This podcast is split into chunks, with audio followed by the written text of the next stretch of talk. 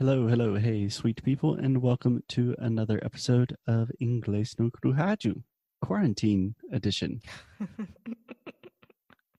yes, hello everyone, and welcome, welcome, wel- welcome, welcome, welcome, welcome, welcome, welcome. so, as you probably know, Alexia is currently in Portugal. I am currently in the US, and we are doing these podcasts virtually. So perhaps the quality of the podcast might be a little bit different. It might sound a little bit different, but I think everyone will be able to understand and hopefully enjoy and learn something from what we are talking about. Yes, yes. And we are here to, I mean, to try to bring some joy into your quarantine daily basis. Yeah, I think that's what we always try to do, Alexia. Bring joy into people's lives by talking about our lives in into microphones. yeah. So today, Alexia, this is your show. We are trying to give people positive and fun things to do when they are stuck in their house and they can't leave. They're bored with family members. And Alexia's way of dealing with that is watching a lot of cool TV shows and movies. Yeah, not always cool, but yes. Okay, so where do you want to start? Do you want to start with recommendations or what? Yeah, the first thing that I would like to tell you guys is that you don't have to spend the whole day in front of the TV. That's not good. That's not healthy at all. So during the work days, what? During the work days, I try to start right after dinner and I watch two or three episodes of something. Mm-hmm. Can I give you a quick observation? Of course. Okay, I watched two or three episodes of something. Of something. So I was almost hearing ah, ah. So almost a combination of off and of. So this is the schwa sound, o som do schwa, of, Of. which is one of the most common prepositions in English. And if you have not signed up for our Prepositions Perfection Challenge, which is in April, you should do that. Yes. Yes. I'm so excited about this because I think that I'll finally learn prepositions. and it's going to be awesome. Why we created it. Okay, Yes. so you start after dinner, start watching TV. Yeah. What do you have for us? So I'm going to start with the easy ones and those that you can. How do you say maratonar again? Binge? Yes. So technically, you could say like a marathon, like, oh, there's a Harry Potter marathon on TV right now. That's not very common. Normally, we would say to binge or to binge watch. Yeah. So I would say I am binge, binge watching this. Is that correct? Yes, you could say I'm binge watching Game of Thrones, which means you are watching a lot of episodes at one time. Or you can also say I'm binging on Game of Thrones. Okay. Does that make sense? Yes, it does. So Cool. the first one, what? I said, cool, cool, cool. Ah, tá. so the first one that I would like you guys to know about is the circle. Alô? I'm I'm sorry, babe. I think I'm gonna have to end the connection now. What? I'm joking. The circle's Ah, so Foster, bad. you are ridiculous because you were the one who was like, I don't care about it, but I want to watch the final. So you stop it. okay, explain the circle. Okay, The Circle is a reality show that people are quarantined inside of rooms, like small apartments. They have everything there. but it's like a game and they are doing it as as a um, um, social media thing so they have to be the most popular and the most um, the the person who people care the most about Mm-hmm. and really really like the most about the Yeah. others comparing to the others I think the easiest way to describe the circle, I was trying to explain this to my parents. Imagine Big Brother, except everyone is in separate rooms and they only talk via social media, primarily via text messages. not only text messages because you don't even listen to the other person's voice Yeah. so for you to communicate with someone it's like circle message foster and then it opens the chat and then hey foster how are you to oh, how are you today send and then foster will answer me so people can like create their own narrative Mhm. Their So- own. Own narrative Okay, so so, can we pause for one second? Mewamo?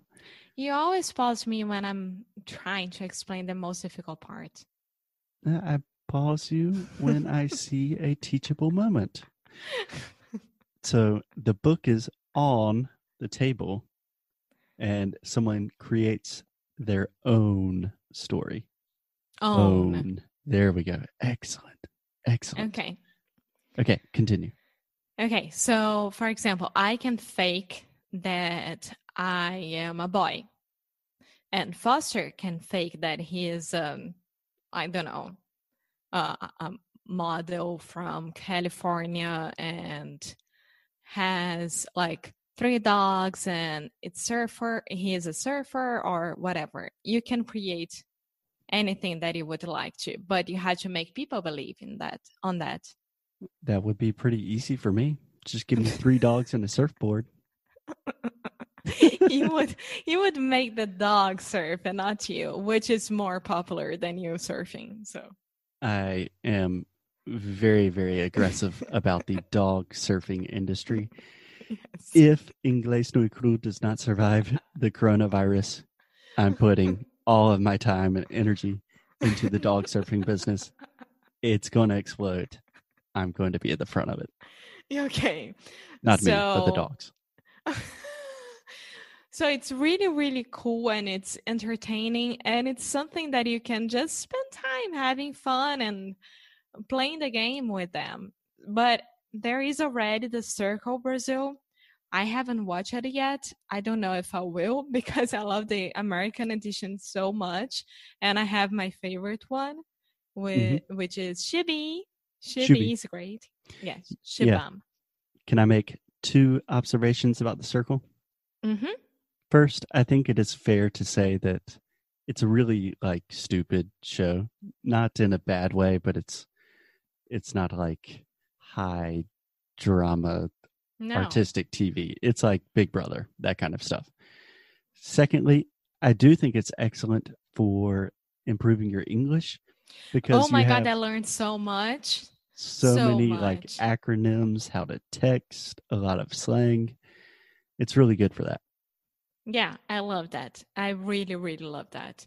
And uh, speaking of improving your English as well, the second one that it's really, really stupid, the way that Foster was telling you guys is Love is Blind.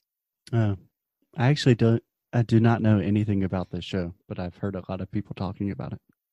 Oh my God, it's crazy because you had these participants, the boys and the girls, and they have to meet inside of um, a room, but they can't see each other. They just have to talk to each other. And then you meet everyone, like you have dates with everyone. And then you can only like move to the next phase if the boy proposes to you like would you like to marry me and then you would have to say yes or no and you don't know the other person behind the room like the the, the wall Okay, and okay, give me a break. Hold up. So first, Love is Blind. We have people that cannot see each other, but they're talking. Mm-hmm. But are they actually talking like via they are telephone? actually talking. No, no, no. So they can hear each other's voice? Yes. So it's not like an old grandma pretending to be a No. surfer dog surfer. Okay. And to move to the next round, you have to have a successful wedding proposal, marriage proposal. Yes, with real rings, like everything. And then they can meet each other and then they are going to see each other for the first time as fiancés. Huh. Yeah. Does And- not sound like something I would be super interested in. Me neither. I'm glad that we agree. Oh, to watch? yeah, to watch. Oh no. To watch is so much fun because you see those people making horrible decisions and you're like, "Oh my god, how can you do that?" You know, like how can you continue with this person after seeing this person and knowing this person better and they are going to get married in like 3 or 2 weeks. I don't know. So, it's an actual marriage that when they are at the altar, they have to say yes or no. And then you either break up forever or you continue and then you have a happily married life. Yeah. Or you get married and it's a huge disaster. I imagine that's Yeah. also the case. Okay. It's, it, it was very like entertaining. Yeah. So and then the they had circle- a reunion. Cool. So, Alexa, we have The Circle and Love is Blind. Those are two examples of reality TV kind of good things that I think could help you escape a little bit of the situation and just have fun laughing at other people. And learn extremely informal American language. Yeah, this is a great opportunity to improve your English skills, even if that means watching The Circle. So, Alexia, I know you have a lot of other recommendations, but I think this is good for now. We can do some more recommendations in another episode, and maybe I can give some of my non TV recommendations. you, you you sound like I'm a extremely TV person. No, no, no. No, I'm just if someone wants recommendations for good shows to watch, you are the right person to ask, and I'm probably not the best person to ask. Yeah. Okay. So I have more, and we can talk about in another episode. That sounds good. Until then, I hope everyone is staying safe and taking care. Okay. Bye. Bye bye.